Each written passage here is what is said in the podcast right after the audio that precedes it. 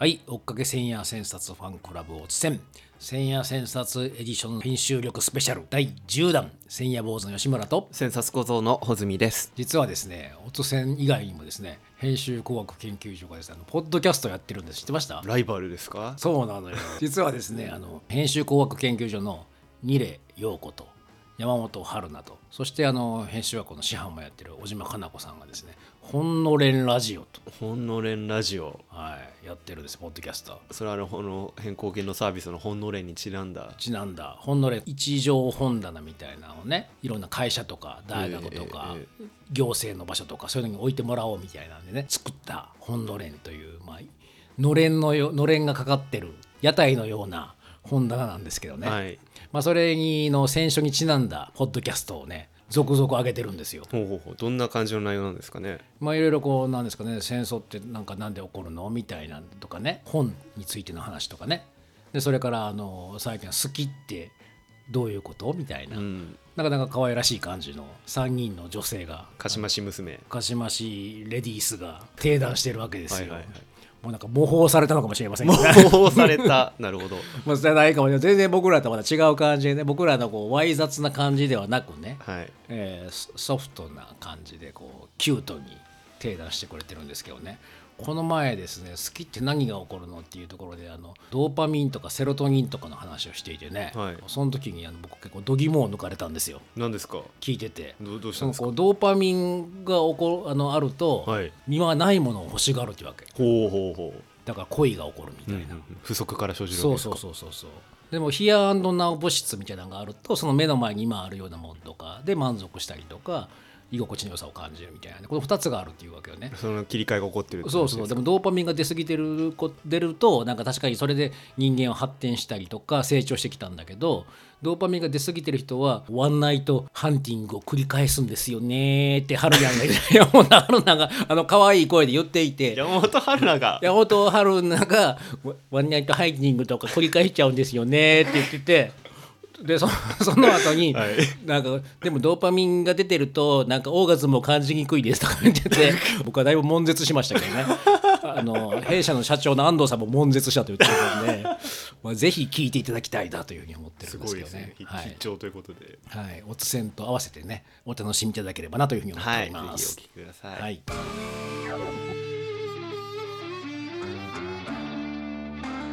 千夜千冊ファンクラブはい、で今回はですね第228夜川瀬武彦さんの「まねる」と。まねるこれはまさに「まねる」っていうのがズバリのようなね、はい。タイトルなんですけども、えー編集力 F2 切断と接続でシステムを見る方法、類推性アナロジーと双対性 duality でモデリングすると、まあ、こういう見出しがついてます。システム来ました。はい、これのまねるって言ってもだからね機械とかのシステムの話なんですよねこれは。うんこれ日本機械学会が1995年ですねに出たテクノライフ選書っていうもんで科学技術はこんなに面白いみたいなシリーズタイトルがついてるんですうよ。んでまああの真似る以外にもねあの操るとか飛ぶとか燃えるとか感じるとか測るとかこういうタイトルがついてでもなんか面白そうですよね。なんか動詞にフォーカスしてるんですかね。僕もあのこのマネる以外にあの東北大学の井岡光さんがあの書いた「操るは持ってます」操る。はい、なんか操るってどうなどうなのかな、まあ、人形の工学とかねそういうのが書かれてました。まあ、あと振動を見るとか見えない機械とかですね。超小さい物質の秘密とかですね。アミューズメントマシーン。日本の機械工学を作った人々逆に考え逆に解くとかね。いろいろね面白そうなタイトルがねやっぱり選書シリーズ続いてるんですよね。松岡さんこの機械学会になんか呼ばれたみたいな話書かれてますよね。そうですね。村上陽一郎さんの推薦で。うんうん、その時に機械じみた連中と機械じみた話話をしていると自分がすぐに機械じみた生もののシステムだということが感じられてくすぐったくなってくると。うん。そうすると時々グリスを刺したり検診をしたりするかなという気分になってくる。これがいいとか 書いてるんですよね。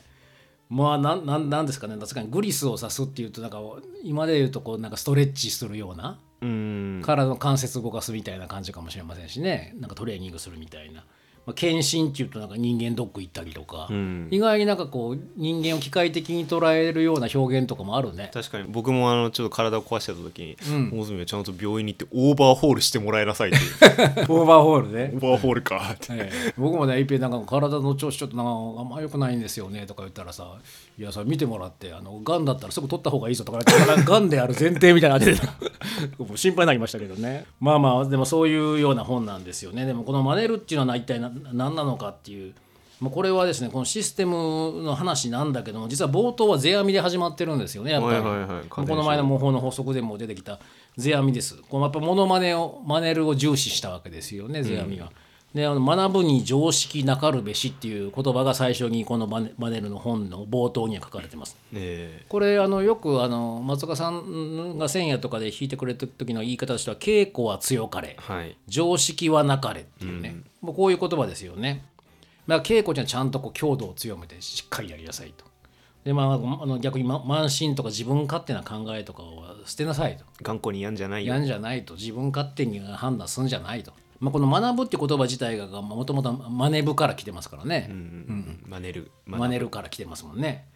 これあの孔子のさろ論語の一番最初もさこれあの学ぶなんですよね。あそうでしたっけ？うんこれ学びて時にこれを習う。あそっかそっかまた喜ばしからずやが一番最初なんですよこれ論語の。これがあの僕はあの安田昇さんのねあの寺子屋に行ってたって話しましたけどこれの時にもこれこれをね節をつけて歌いでやるみたいなね。学びて時にこれをなろうまた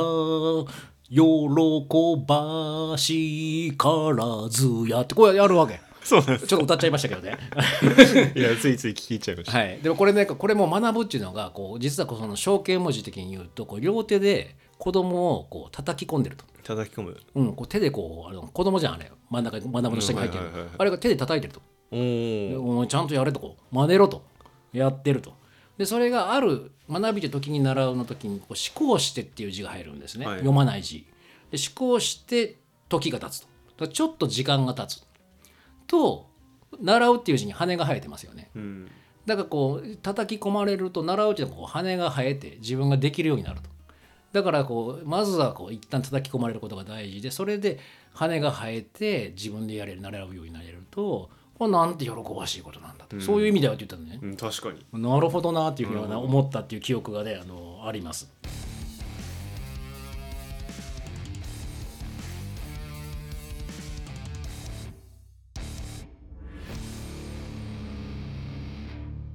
まあこのねマネルっていうのがこの工学なんだけどこの振る舞いをねシステムとして見なすっていうのがここれまあずっと実はこのマネルの本っていうのがですね電子回路電気回路についてずっとねあの話例示がされてるんですよねこの本自体はね。うんうんうんうんでマネルっていう、まあ、この工学ではですねこの再現性と予測性っていうのがまあこの重要視されてるっていうことで、うんうんまあ、モデル思考システム思考っていうのでもあってこれはあの編集工学でもひ非常に重要ですよね。そうですねうんうんまあ、あのこれあの編集工学研究所のスローガンが「生命に学ぶ」っていうこれも学ぶがついてるんですよね。生命にマネ部学ぶなんですよね。でこれ歴史を開く文化と遊ぶで続くんですけどこれもなんかある意味モデリングするつまり生命のなんかを振る舞いをモデリングしてなんか使える活用できるようなものにするっていうそういう意味合いが含まれてますよねあそこにはね。うん。うん。編集学校とかでワークショップとかエディットツアーとかやるときにも僕も何遍もですねこの編集を一番シンプルなあのプロセス図ということでイン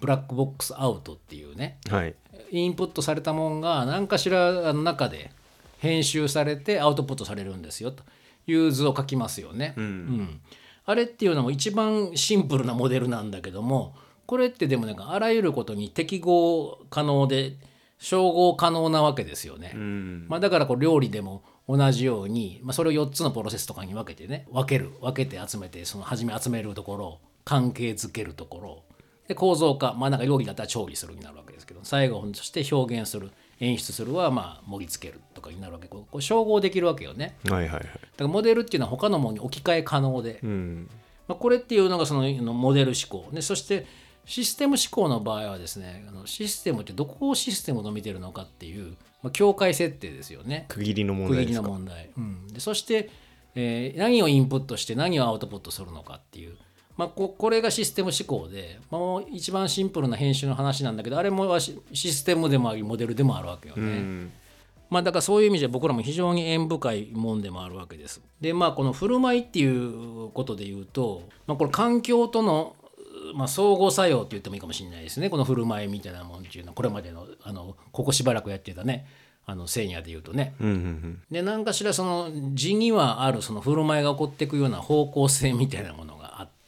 でそして環境と相互作用しながら何かしらこう判断しながら振る舞いが起こってくるっていう、まあ、そういうものなのかなと思います。でこのシステムとしてこうの見るにはですねこう一応定義をしてくれていて、まあ、システムであるにこう要素の集合があって。うんうんうん。でもう一つはその要素と要素のまあ関係関係の集合があると、まあ、この2つっていうのが重要だっていうふうにねあの、まあ、重要というか必要条件ですよね。うんコンポーネントとリレーション。うん、編集学校ではこのシステムっていうと最初に要素機能属性っていうね傾向が出てくるわけでその要素っていうのがどんな要素があるのか、その要素同士がもしくはもしくは要素か外から入ってきたものに対してどういう機能を働かすのか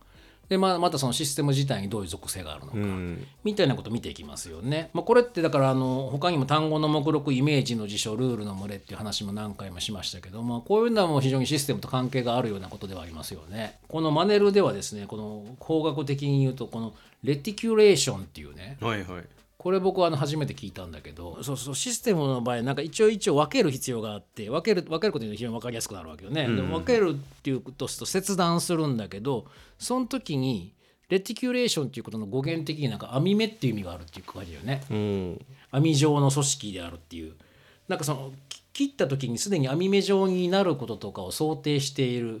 まあ、つまり切断とともに接続という見方がすでにあるんだよみたいなね、うん。あのことが紹介されてました。切断の時に接続を考えるっていうのはお面白いなというふうにあの思いましたけどね。こう情報の、やっぱ切断の仕方も重要だってことだよね。なんか次にどうつながると面白いのかなっていう切り方をする必要があるっていうのかな、うん。なんかそこは編集では非常にじ重要な気がします。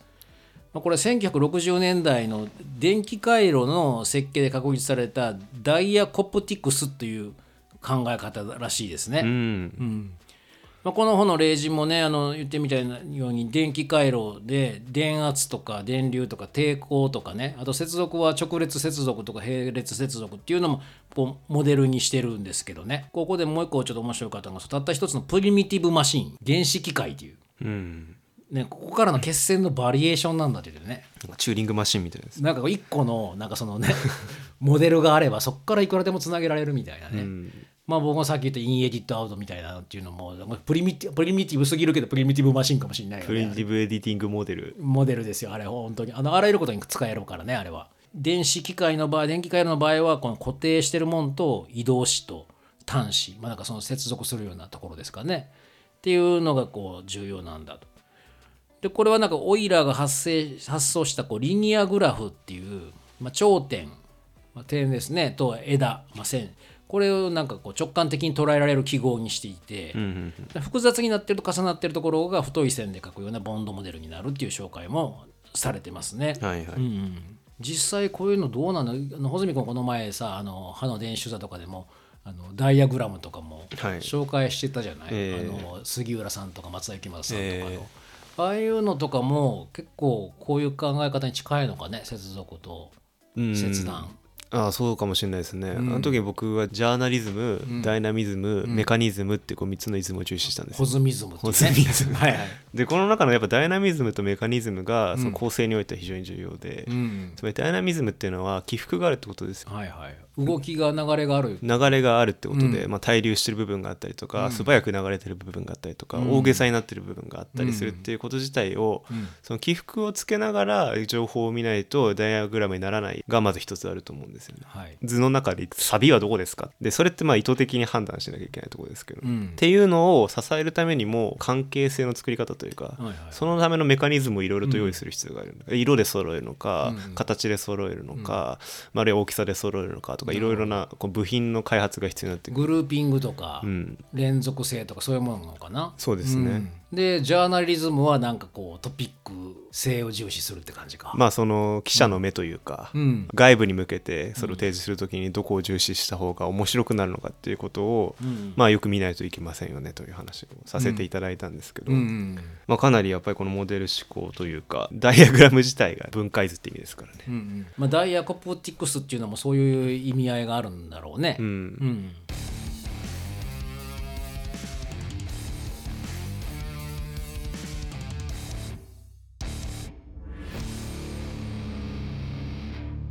まあ、このでもモデルっていうのにもあの大きく2つ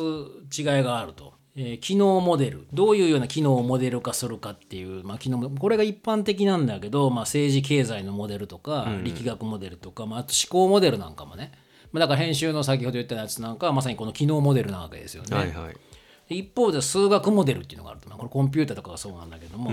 まあ、機能モデル自体をもっとこう数数的な記号体系に移したような抽象化した。抽象化した、まあ、あのそういうモデルこの2つぐらいに分けれますよっていうことを書いてますよね。うん。まあ、でも実際より良いモモデルを作るにはこう試行錯誤を繰り返すししかなくってその試行錯誤の仕方こそが、まあ、真似るということなんだというふうに言ってますね。なんか世阿弥風に言えば稽古松岡聖剛風に言えば編集稽古というものなのだって、まあ、稽古ということ、まあ、自体がね古を考えるとかん。古に習うということだからね。なんかそのこれまでのモデルを取り出しながらなんかいやこれかなあれかなっていうふうに見ていくわけですよね。はい。うん、でそしてその試行錯誤の方法が、まあ、この2つだって言ってるのが一つが類推性のアナロジーと、もう一つが双対性の duality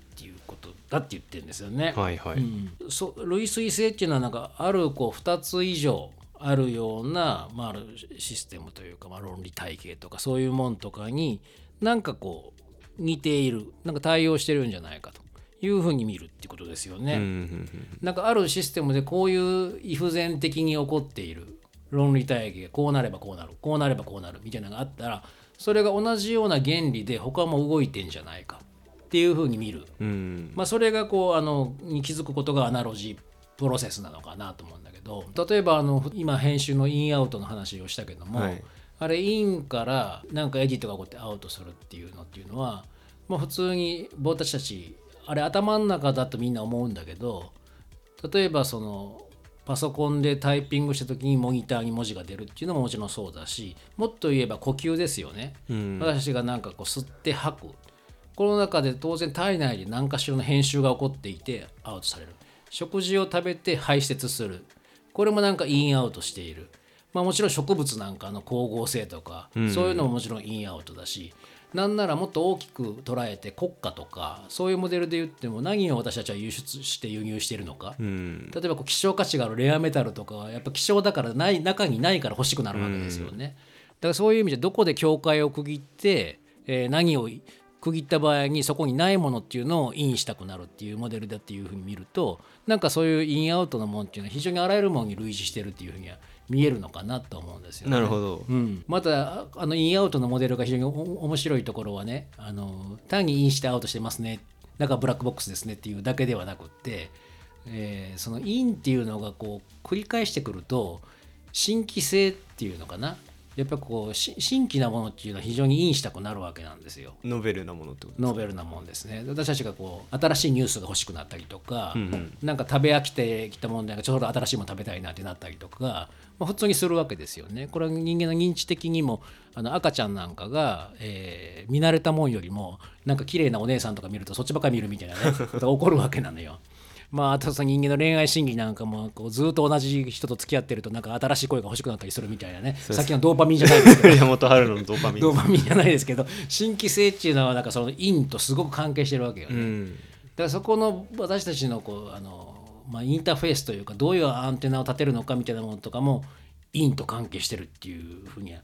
見えますよね。うん。なかなか万能なモデルですね。そうですよね。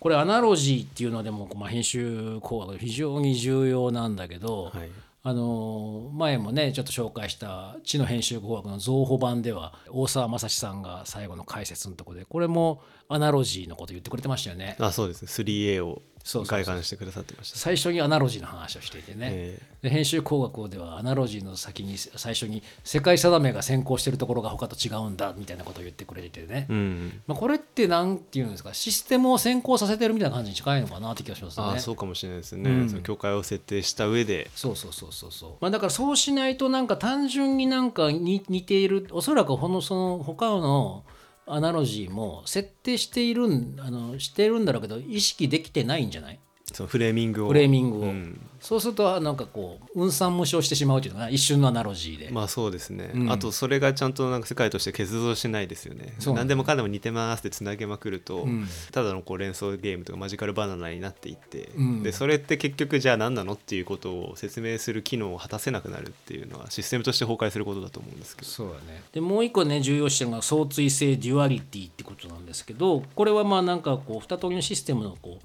対応のことを言ってますよね。まああのまあ、ここの本では電磁波と音波みたいなものとか比べてましたけど、まあ、電磁波にはあの電磁場っていう場があってでも音波の方はこう空気うん振動するようなための場がいりますよね。メディウム、うん、だからそういうふうにこうななんかこう対応してる対みたいなものとか明らかにしていくうんみたいなところなのかなっていうふうには思いますね。でこれ大事なのっていうのはこの対象の振る舞いにとって必要な機能うん性質だけを抜き出すと。でどうでなおかつその直感的にも分かるようなどういう記号を考案するかが重要だって書いてたのね。うん、これ確かにシステムとかっていくらでもなんか本当現実で見るとですねあのいくらでも要素があるわけじゃない？僕らっていうのはさ。まあ肉体からそうですもんねもう肉体からそうだし環境もそうだしもうそれを全部モデル化しようなんて言ったらもう大変なことになるよね。うんでもそそこでこうじゃあ何を重要視するのかっていうその性質と機能っていうのを、まあ、やっぱこうとかと特徴化して取り出す必要があるってことだよね。えーあのダイアグラムの話もさっきありましたけどはい。もともと解剖図だったわけじゃないですかダイアグラムって、でだからそれもいろいろやっぱパターンがありますよね。骨だけ取り出すのか、うん。その血液血管だけ取り出すのか、はいはい。筋肉だけ取り出すのか神経とかね。うん、それもやっぱりその機能、えー部位が表している機能を抽出したかったり、うん。その振る舞いがどうなってるのかを感じたいからそこの部分だけを抽出して、まあそのある種デフォルメ化した絵にする。であともう一個そのなんか変数っていうことも言っててね。変数。そのこう変数っていろいろあるんだけど独立変数と従属変数の指定が重要だって書いてたのよ。それはどどういうことですか？でこれっていうのはそのまあ言ってみれば変数の中でも何を重要視するかなんですよね。うん。でそうそれが独立変数になるわけ。で従属変数っていうのはつ独立変数に今従属してるって感じ、うん、それを補うためのもそうそうのですかね。つまり独立変数が決まればこの従属変数っていうのは大体独立変数の影響を受けてると。うんうん。でだからこの振る舞いとかも従属変数側の方の数は規定されてくるとっていうもんでそれを見定めるってことも重要だっていう言い方してましたね。まあ編集方針を立てるという言い方に。まあそうですね。どれどれをどの機能とかを特化してそれをの変数をちゃんと見るっていうことなんだと思うんですけどね。それ吉村さんでも人のプロフィール書くときとかによくやってますよね。まあそうだね。その人の独立変数を見てるかもしれないよね。ユニークネスを際立たせるために。まあまあでもそうですよ。実際にその方法とか属性とかなんかその人の特徴っていうものを検出しなきゃいけないですよね。でこれがこうみんな同じように必ず見てはいけなくってやっぱりその特徴が出るようなものっていうのが特に組織人間的な組織で見る時とかが重要なんだろうなって気はしますよね。うん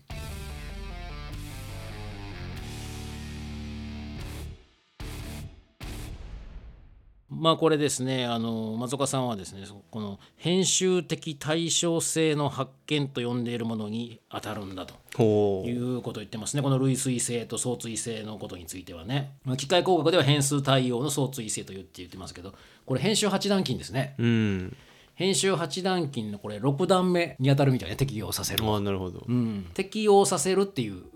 の項目で入ってます。うんだからこの後7段目と8段目が入るわけよね。7段目で対称性が揺ら揺らがせちゃちゃうわけよね。で8段目で語り手が突出していくっていうね。はいはいはい。そこがこう編集8段金のあのお面白いとこ。適用だけじゃ終わらないところがね、あるデフォルト構造に入ってからそこから崩れて別の型になっていくっていう、そうそうそう。まあこの実際のですねあのモデルにはこの量スカラー量ですね物理量、まあ、これが入ってたりとか、まあ、経過する時間の推移っていうのがまあこうシステムによってあの変わるっていうこれが混ざってくるっていうことですよね。うんまあ、これこのマネルっていう線野がねあのこう非常にこう短い線野線札なんですけども、まあ、ちょうどこの模倣の法則の後に入っているわけですよね。え2章の類似を求めてっていうところにもちろん入ってるわけですけどもこのなんか模倣の法則の先ほどやったねタルド、えー前夜にやったタルドの模倣の法則っていうのもある意味じゃあ何かしらこういうモデル思考システム思考っていうので考えれるのかもしれないよね。あそうですね、うんだからあの糸の模倣、まあ、僕が IWJP と呼んでいる模倣要素たち、はい。えーっていうのは、ん。そのある種の抽象化された対象ですよね。ん。で模倣ってよくよくその漢字を見てみると、も模式化されたものを、ま、習うというか、ん。熟語的に解釈することってできますよね。あそうだね。ん。も持ってそういうものですモデルを習うんだね、うん。そうだね。だからあの松岡さんが言われよく言われる自然とかいろんなものが現れてきたものを表してるっていう、まあ、それがモデル思考ですよね、ええある意味でそうするとそれを再現可能、まあ、それに類似してしたような形で再現するっていうのがモデルなわけよね。モデリングなわけで、まあそういう意味じゃこの実際に私たちがやってきた模倣っていうのはまさに今穂積君が言ってくれたようなモデル思考を実践してたっていうことでもあるだろうし、また一方で僕たちその模倣の法則とかまあその暗黙知とか共通感覚とかも今までやってきましたけどそういうもんっていうのがどういうようなモデルシステムとして捉え直すことができるのかっていうこともやっぱり一遍はやってみないと、えーなんかそうですねみたいなので終わってしまうっていうのもあるよね。あとはそのモデルし思考システム思考のやつで、まあ、強調しておくといいかなと思うのがやっぱこれ動的だってことですよね。うんダイナミックであると。うん、やっぱりなんかこうは始まりがあって終わりがあるようにこうなんか流れがある動きがあるでそういうものをモデルにする必要があってなんかそのスタティックに止まってるもんとかの、まあ、プラスプラモデルとかを作るってことではないんですよねこれ。うんでそこが、まあ、あのモデリングする真似る時には非常に重要かなと思うんですね。この動きがあるところを真似てくる、まあ、アホーダンスなんかでも動きの中でなんか探索していくっていうことが重要だみたいなことが言ってましたけど僕はこの類似を求めてっていうところにはこの動的な動きの中から何かを取り出したり、えー見つけていったりするっていうことっていうのが結構強調されてるような気がするんですよね。うんまあ、まさに今回も振る舞いをシステムとみなすということでしたから、そうですね。まあこの松岡さんがですねこれは全てのプロセスが真似るという思考に基づいているのだという前提が勇気を与えてくれるってねあの書いてくれてますけどね、えーまあちょっとね勇気をもらえる真似るっていうことをねでもその中こう動きの中で見つけていくっていうことを僕らも常に意識してねやっていきたいなというふうに思いますね。はいということで今回のですねこれぐらいで終わりたいと思います。ありがとうございました。ありがとうございました